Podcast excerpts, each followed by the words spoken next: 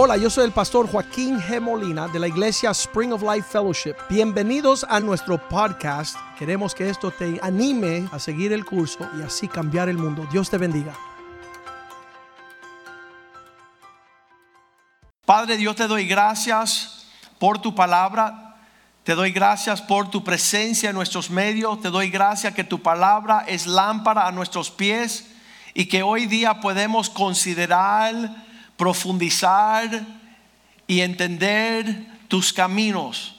Danos un corazón para alegrarte a ti.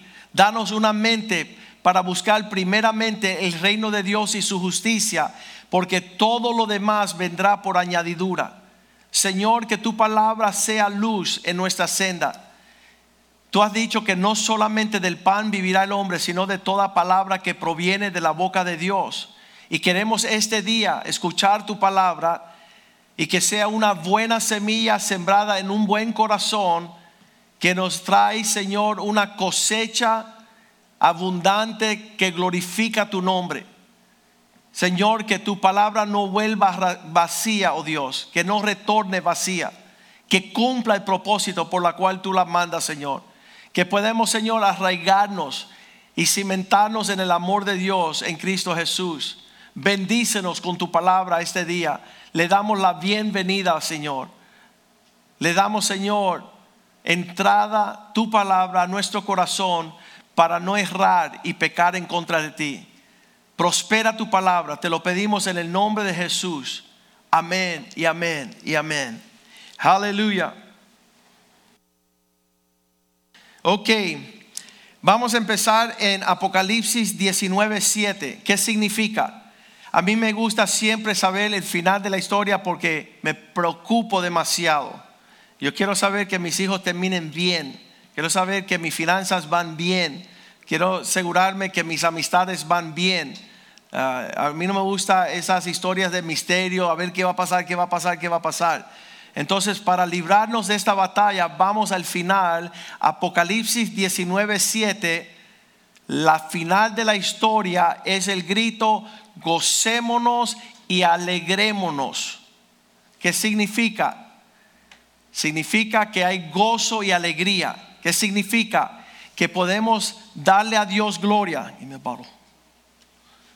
Que podemos darle gloria a Dios. Podemos decir, Señor, tú eres vencedor, tú ganaste. Podemos alegrarnos y gozarnos. ¿Por qué? Porque han llegado las bodas del Cordero. Si usted no entiende este lenguaje, usted le hace falta entrar en una intimidad más cercana con nuestro Dios. ¿Por qué? Él está buscando una novia, una esposa para su hijo. Y esta es la culminación de esa búsqueda.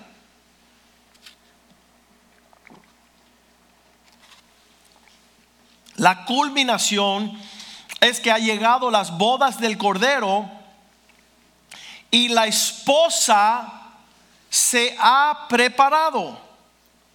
Qué hermoso, y no creo que hay otra cosa más hermosa que una esposa que se ha preparado. Qué triste fuese que llegase a buscar su novia y no encuentre a alguien digna de casarse con el Cordero, con el Cordero de Dios. El obispo Wellington Boone dice que él no se va a casar con alguien por debajo de su estatura. Significa que él no busca una esposa no excelente. Él busca una esposa que está dispuesta y preparada, madura, con la responsabilidad de entregarle su nombre. Y eso es la cuestión. Yo no quisiera haber casado con una mujer que yo le doy mi nombre y se pasa todo nuestro matrimonio menospreciando ese nombre que yo le entregué. Tomando ventaja, siendo infiel, siendo espectáculo. Sabes que hay algunas mujeres son tan brujas que no quieren soltar el nombre de ser soltera. ¿Por qué? Porque nunca se casaron. En la idea de casarte es tomar el nombre del esposo que viene a esposarte, que viene a ser desposado con él. Y entonces qué hermosa cuando la mujer se presenta. A mí me encanta cuando Ibe dice, yo soy la señora Molina. ¿Por qué? Ha tomado mi nombre, es una dignidad, es una honra. Y Jesucristo, su esposa, toma su nombre. Por eso le hemos titulado esta prédica, Hola, me llamo la esposa de Jesucristo. Ya cuando tú dices eso, a esta doña hay que tratarla bien. Pues esta doña lleva con ella toda la autoridad y el peso. Yo, me acuerdo, yo cuando veo ah, muchas veces, ah, cuando estamos saliendo de viaje, ellos muchas veces ponen a mi esposa en un cuarto, la ponen a un lado y qué sé yo, y cuando dicen, no, es la esposa del pastor, dice, ay, todo cambia. El primer, ah, la primera vez que fuimos a, a Sudamérica, yo estaba yendo por muchos años y finalmente pudo venir mi esposa conmigo. Y esa, esa multitud se paró en pie y empezó a aplaudir a mi esposa. Un- una muestra de agradecimiento y de honra a esa mujer, la cual cuida la casa mía, la, ca- mis hijos, el testimonio de nuestra casa. Esa es una mujer sobresaliente, una mujer que no solamente sobrevive, sino que sobresale. Ella va más allá de lo espe- esperado.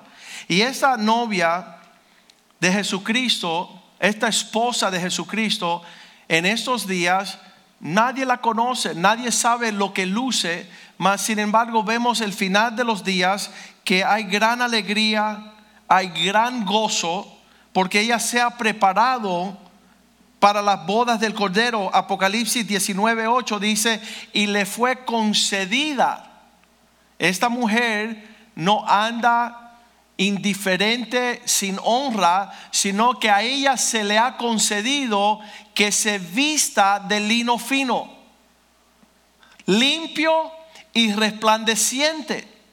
Ahí no hay mancha, no hay arruga, ahí está todo bien planchadito, ahí no existe mancha, ni arruga, ni cosa semejante. No hay por donde señalar algo fuera de lugar. Es intachable. Porque el lino fino es la conducta.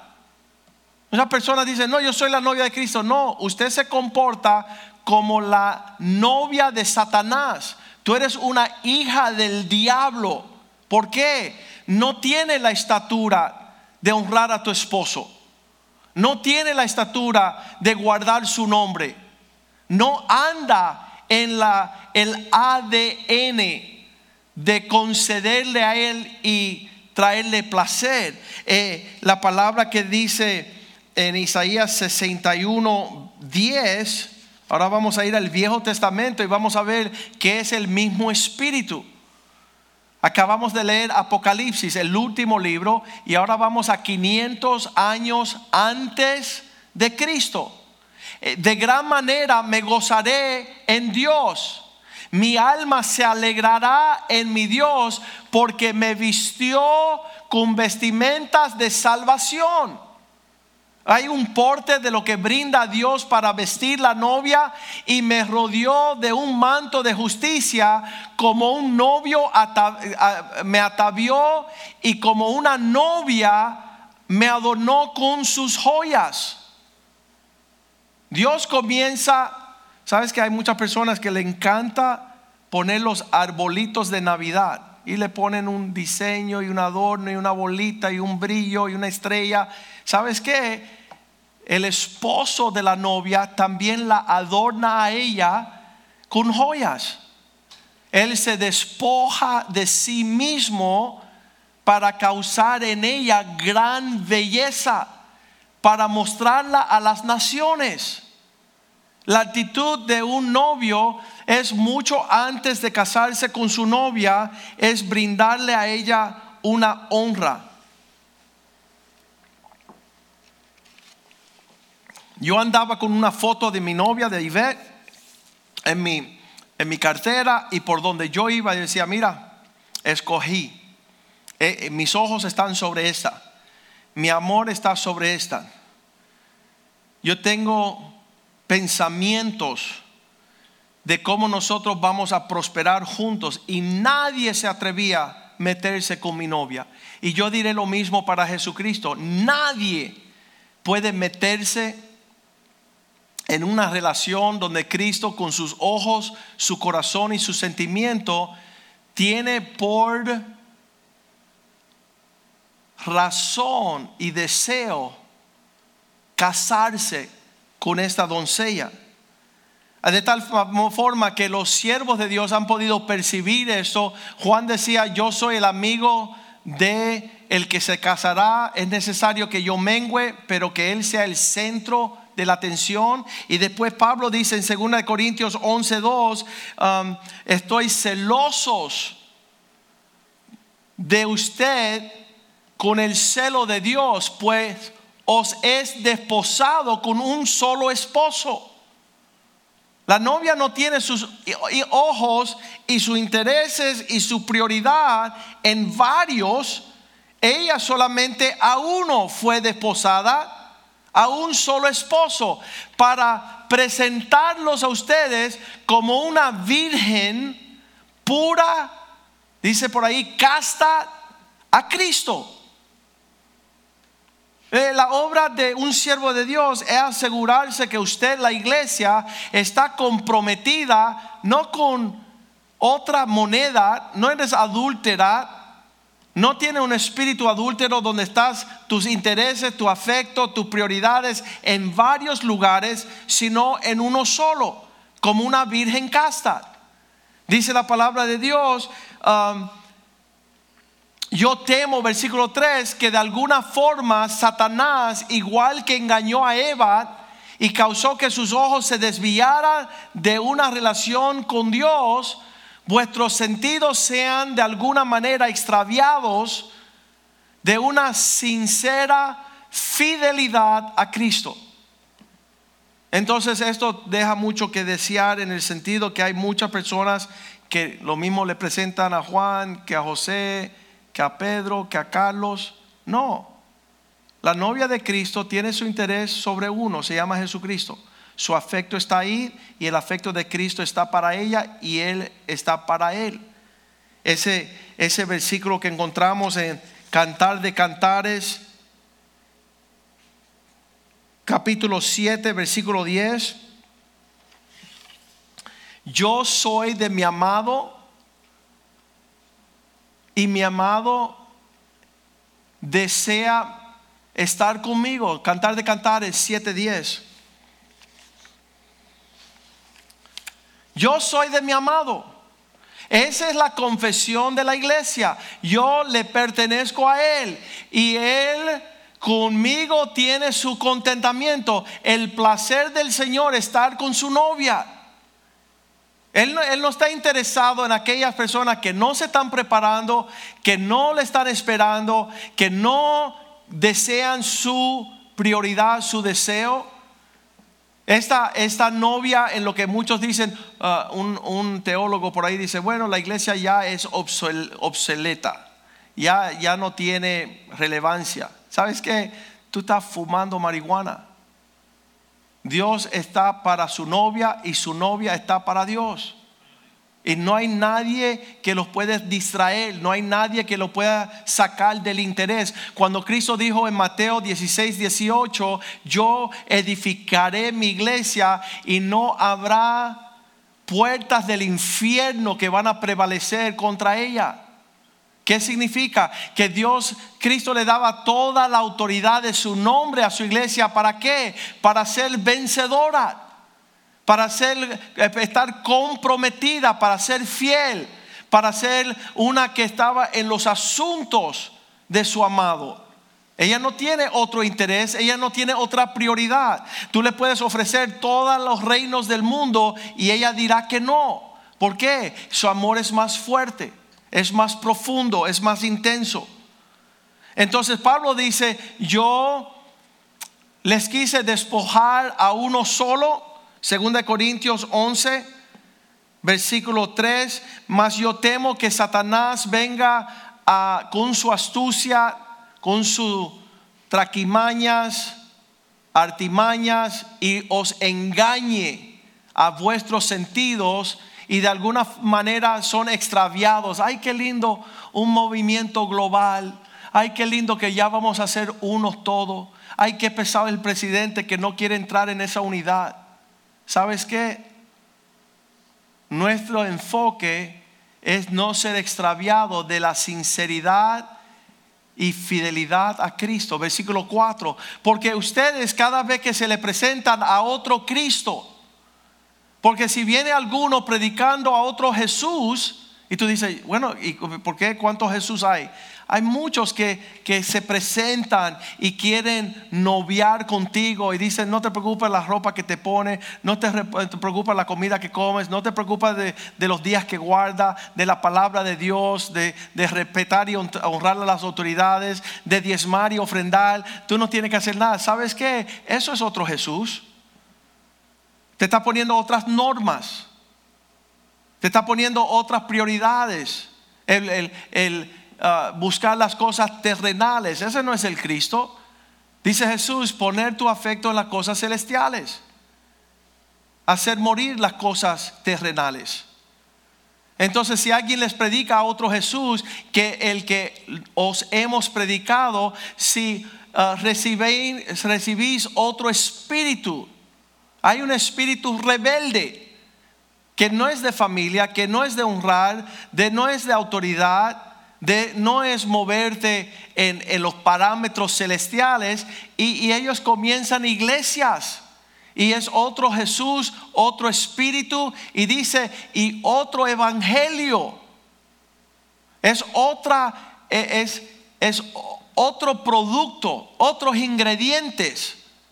Y en esos días, por eso queremos que esta prédica se llama, hola, quiero presentarme, soy la señora de Jesucristo, soy la esposa del Cordero, soy la iglesia que, que quiero mostrar hacia dónde viene Jesús y por qué.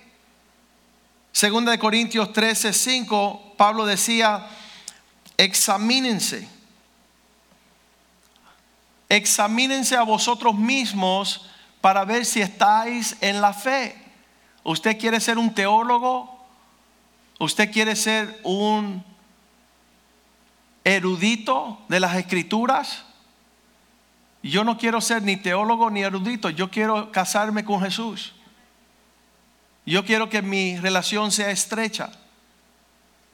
Sí, pero ¿qué estabas haciendo tú en estos días? ¿No te diste cuenta que todo el mundo iba a cerrar? ¿Sabes qué? Me estaba dando cuenta de lo que Jesús me, me hacía cuidar a los de las viudas y los huérfanos, atender a los hombres perdidos, extraviados, alabarle, orar sin cesar, estar en los negocios de mi Padre. He estado noche y día por años de años delante del trono de Dios viviendo para agradarle a Él.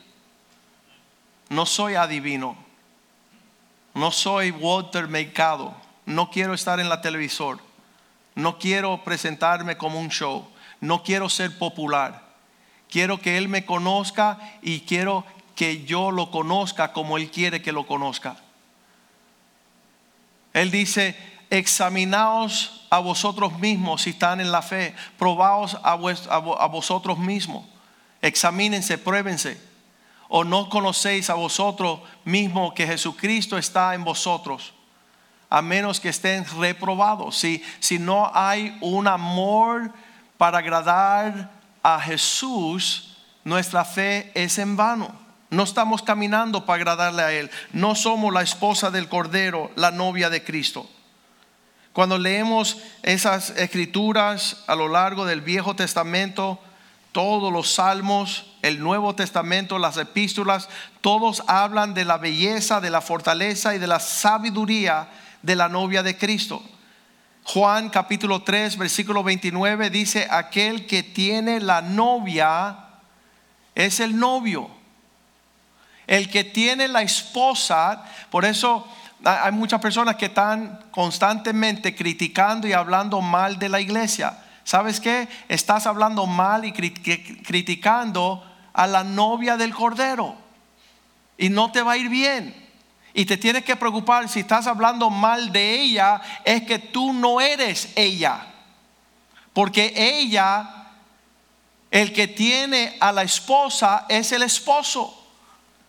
Y yo no conozco cuando se meten con mi esposa o con mi prometida antes de casarnos, había grandes problemas. No había confusión porque venía la claridad. Yo era celoso, yo guardaba lo mío, yo peleaba por lo mío. Y entonces Jesucristo es igual. Jesucristo ama su iglesia. Dice la Biblia en Efesios 5, 25. Súper importante las escrituras esta. En la epístola de Juan, Efesios 5, 25. Maridos, amen a vuestras mujeres como Cristo amó a la iglesia. Se entregó enteramente a sí mismo por ella. ¿Y, y con qué fin? Versículo 26. Él se entrega para santificarla. Eso significa apartarla. Esta es mía.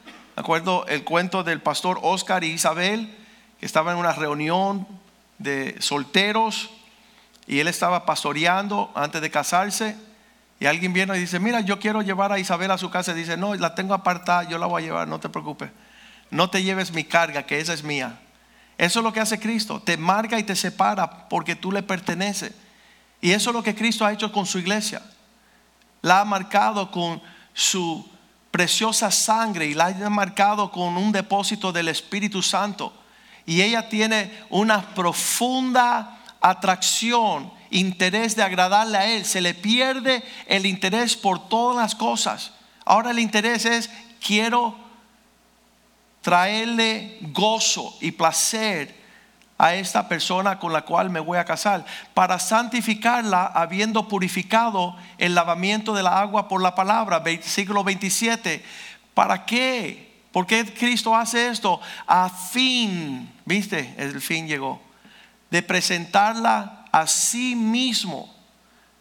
Él hace todo lo que él hace para presentarse a sí mismo una iglesia no religiosa, no una iglesia teológica, no una iglesia erudita, sino una iglesia gloriosa, que no tuviese ni mancha ni arruga. Ese es el versículo favorito de Clarita. Una novia sin arruga, sin mancha, ni cosa semejante, sino que fuese santa y sin mancha. Ella está guardada para Él. Y ese es el deseo que Dios tiene con su novia. ¿Quién tiene la novia? El novio. ¿Y qué es lo que él le dice a la novia? Hebreos 13:5. Él dice que no tendremos necesidad de nada.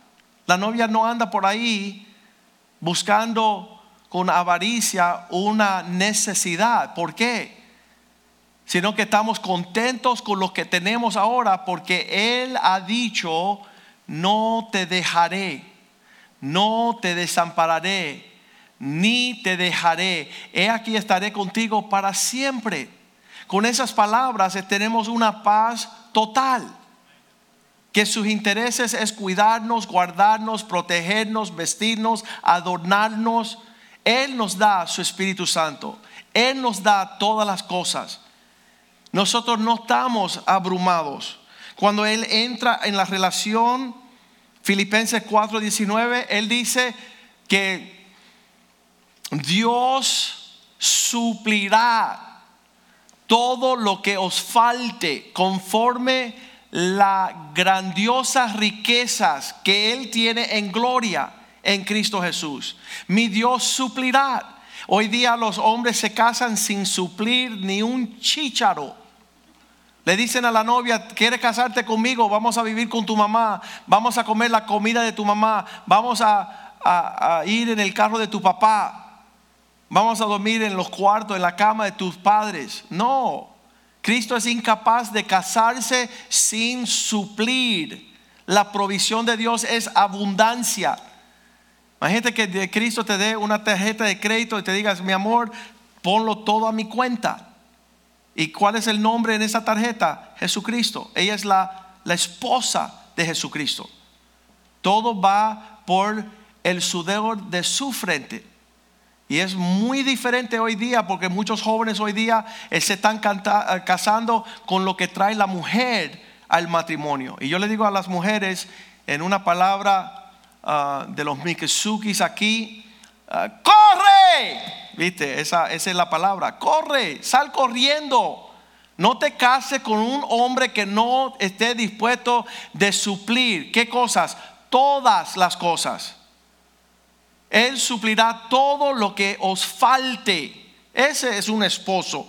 Y entonces la esposa no le falta nada. ¿Por qué? Cristo lo provee todo. Todo lo provee Cristo.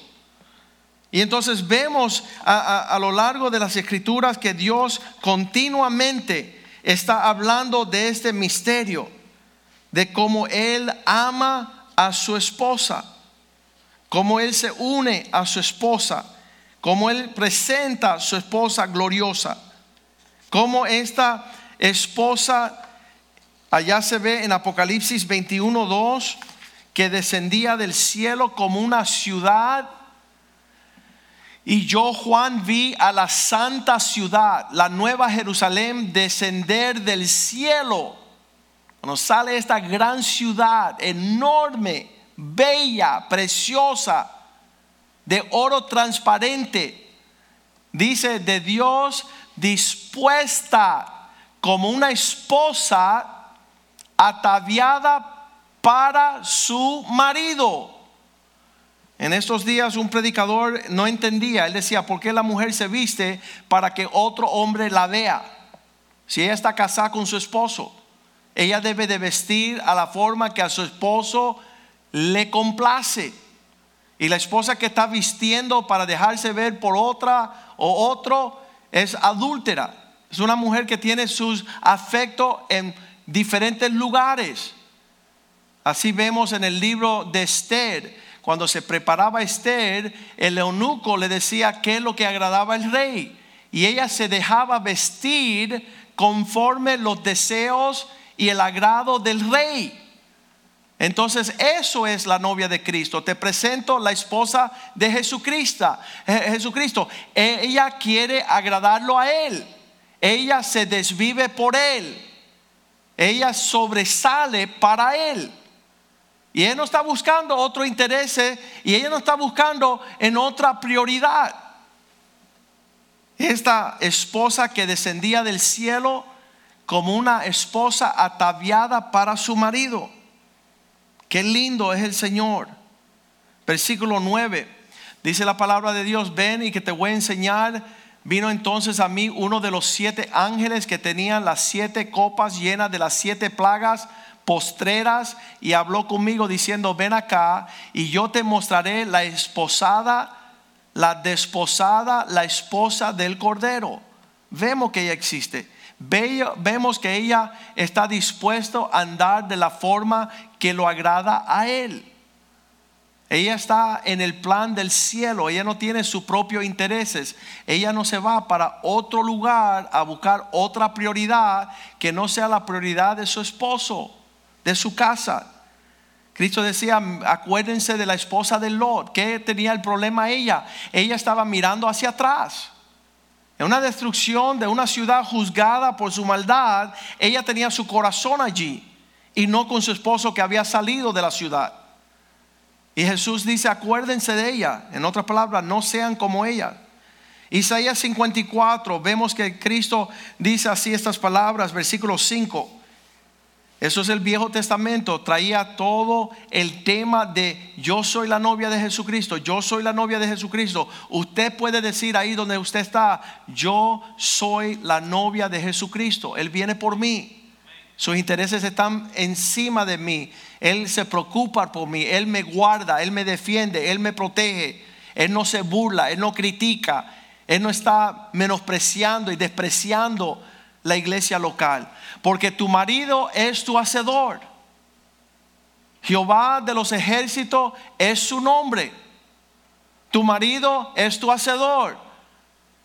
Su nombre el Dios de los ejércitos, y soy tu redentor, el Santo de Israel, Dios de toda la tierra, será llamado. ¿Qué significa? ¿Qué significa el versículo 4? No temáis, porque te voy a, no serás confundida. Las personas que se abruman, ¿y cómo yo voy a saber que voy a estar listo? Mira, Dios viene por ti, ¿por qué? Él viene por su novia. Tú no tienes que estar confundida, preocupada. Tú estés confiada que tú lo agradas a Él en todo y lo demás es gloria, es honra, es poder. Y no te avergüences porque no serás afrentada, sino que te, ah, te olvidarás de tu vergüenza, de lo que hiciste cuando eras joven, de tu juventud y de la afrenta de tu viudez. No tendrás más memoria, no te vas a acordar la soledad de haber sido desconectada con Él. Ahora Él llega como esposo, Él llega como el que guarda, Él cuida. Versículo 2 ensancha tu morada, ensancha el sitio de tu tienda. Tú no vas a miniscuir, tú vas a aumentar. Será una provisión vasta y alegre y abundante y las cortinas de tu habitación serán extendidas. No será escaso. No seas escasa. Alarga tu cuerda y refuerza tus estacas. ¿Por qué? Porque Dios va a derramar mayor cantidad de abundancia, de provisión. ¿Por qué? Ya Él es tu esposo, ya Él es tu redentor, ya es el Dios de toda la tierra. Súper importante. Versículo 1 dice, aquella que era estéril, Regocíjate, oh estéril, la que no daba a luz, levántate con canción y da voces de júbilo. Ya los días de tu tristeza, tu deshonra, ya todo eso se fue. La que nunca estuvo de parto, porque más son los hijos de la desamparada que la de la casada, ha dicho Jehová. Dios te va a empezar a llenar de su provisión, por cuanto tú has puesto a Dios por tu esposo. Tú tienes una relación íntima con Dios que no es religión, no es iglesia, no es denominación, no es práctica rituales, no son ceremonias. Es una eh, presentarte de corazón cada día cómo te puedo agradar Dios, qué es lo que quieres de mí y estar dispuesto de caminar en eso. Isaías 60, versículo 19, ya no caminarás en lo natural, ya no será el sol que servirá de luz durante el día, ni va a resplandecer la luna de noche para alumbrarte, sino que Dios será tu luz perpetuamente, el Dios tuyo por tu gloria. Entonces, si es posible que el sol se apague o la luna se apague, Dios dice, ya no serán tu provisión, sino que tu provisión será la luz que resplandece perpetuamente sobre ti. ¿Por qué? El Señor está sobre ti. El Señor es vuestro esposo. Vas a poder disfrutarte y, y decir lo que decía en Cantar de Cantares, la novia que estaba esperando a su novio. Cantar de Cantares 8, versículo 7. Las muchas aguas no pudieron apagar nuestro amor los problemas no perturban esta relación. Las ofensas, el resentimiento, la falta de perdón. Hay muchos de ustedes que se han quedado en casa y han tirado la toalla para no ser la novia de Cristo. Me ofendieron, me ofendí, no me entendieron, no me entendí. Y has permitido que las aguas apaguen vuestro amor. Yo les sugiero que vuelvan en sí, que se arrepientan, que buscan de la misericordia de Dios, que se reinstalen que vuelvan a casa, que comiencen a comportarse como la novia de Cristo y no como una novia repudiada. Ni lo, ni lo ahogaron los ríos, no solamente el agua, la llovinita, lo que moja en papa, sino los ríos, las corrientes de aguas que quieren apagar tu amor. Si diese el hombre todos los bienes de su casa por este amor, de cierto lo menospreciarían. ¿Qué significa? Ella no está aquí por interés propio. Ella está aquí para presentarse lista para que cuando vuelva el amado, ella esté haciendo lo que Él desea que ella esté haciendo. En la tierra los hombres serán, estarán abrumando, acechando en contra de Dios. En Apocalipsis 17, versículo 13 dice que todos tendrán una, un mismo pensamiento. Estos tienen un mismo propósito, se entregan con su poder y su autoridad, todo lo que son en la tierra, ellos están caminando en el propósito del anticristo, de la bestia, del falso profeta. Ellos todos se están uniendo para caminar, no a la luz de las escrituras. Oprah Winfrey, ella no adora la palabra de Dios, ni ella habla a favor de la cruz de Cristo, ni la sangre de Cristo, ni el pueblo de Cristo. Ella está abrumando, lo mismo con Lady Gaga todas estas artistas, todos estos prominentes, Bill y Melinda Gates, no están asegurando unirse en el propósito de Dios. Ellos tienen un mismo propósito, pero no tiene que ver con el propósito bíblico. Ellos se entregan al poder del nuevo orden mundial. Ellos se unen para esa causa. Y dice que cuando ellos se unen, y dan su poder y su autoridad a la bestia. Versículo 14 dice que ellos tienen como propósito pelear contra el cordero. Ellos no son la esposa del cordero. Usted no te une a ellos, únese al cuerpo de Cristo. Ten la mente de Cristo, da la prioridad de Cristo. Pero esto pelearán contra el cordero, mas el cordero los vencerá.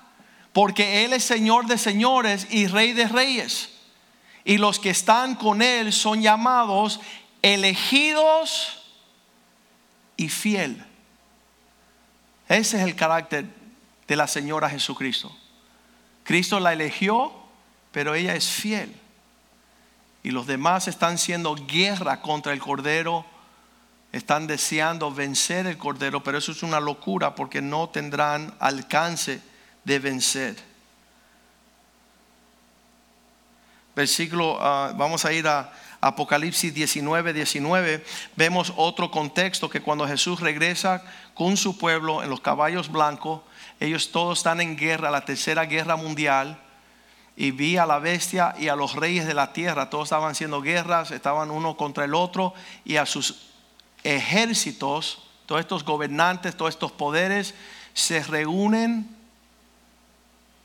dice una traducción, desean buscar un mismo sentir, un mismo plan, una misma unidad, se reúnen para guerrar contra aquel que montaba el caballo y contra su ejército.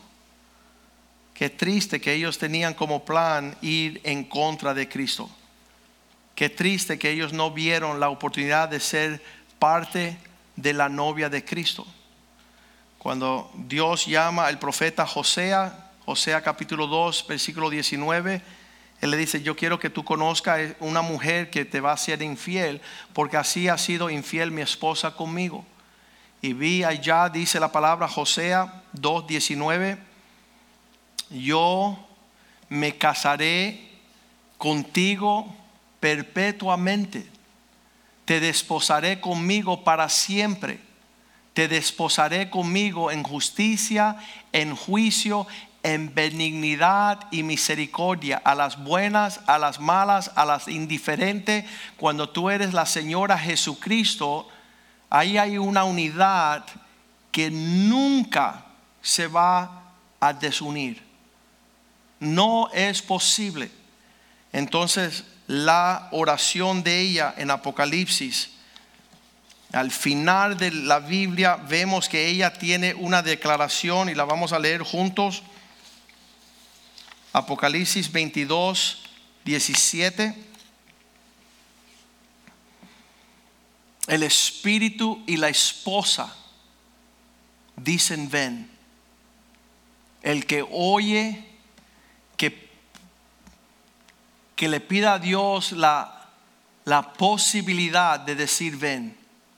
Y el que tiene sed, venga. Y el que quiera, tome del agua de la vida gratuitamente. ¿Qué significa? Los brazos del Señor están con la expectativa que su novia venga corriendo hacia Él. que ella desea agradarle a Él, que ella desea ponerse la vestimenta de las obras justas de los santos. Es súper importante que tú digas, Señor, yo quiero comenzar a deleitarme en una relación no religiosa, sino una realidad amorosa con mi Jesús.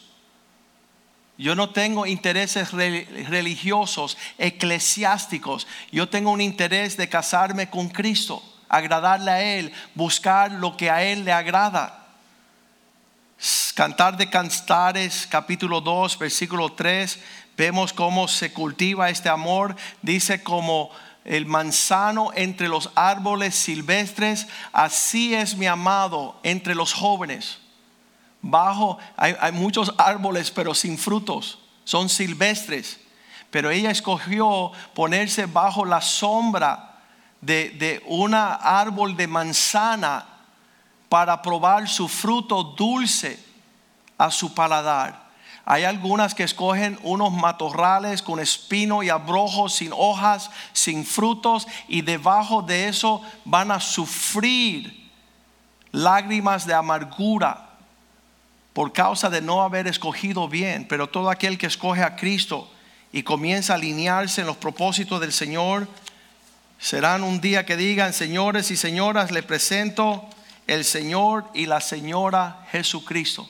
Padre, te doy gracias por esta palabra. En estos tiempos muchos se abruman, están yendo en diferentes prioridades, soplados por diferentes vientos, pero nosotros queremos ampararnos bajo tus alas, Señor. Ya tú nos escogiste, nos elegiste. Ahora ayúdanos a ser fiel a ti, Señor. Y no estar buscando otros amantes, otras personas que paguen para tener relaciones íntimas con ellos, Señor. Pedimos, Señor, que tú nos libres del corazón adúltero, de la necedad de una mujer que destruye su relación y no que la cultive para poder disfrutar su fruto. Bendice tu palabra, Señor en lo que los pueblos se abruman, tu iglesia sabe mirar hacia arriba porque pronto ha de llegar la redención de su alma. Pronto tú vienes por tu iglesia. Pronto vendrás tú, Señor, por tu amada. Y nada, Señor, la va a turbar. Ella no va a disminuir. Ella no, ella no va a estar desolada. Ella va a estar preparada con vestimentas de gloria para ser vista por todos los pueblos, Señor. Y queremos que eso sea nosotros. En el nombre de Jesús te lo pedimos. Amén y amén y amén. Dios les bendiga. Un saludo grande con ustedes. Les extrañamos de forma increíble, pero sabemos que estamos en los buenos tiempos del Señor. Dios les bendiga. Nos vemos el miércoles a las 7 de la noche.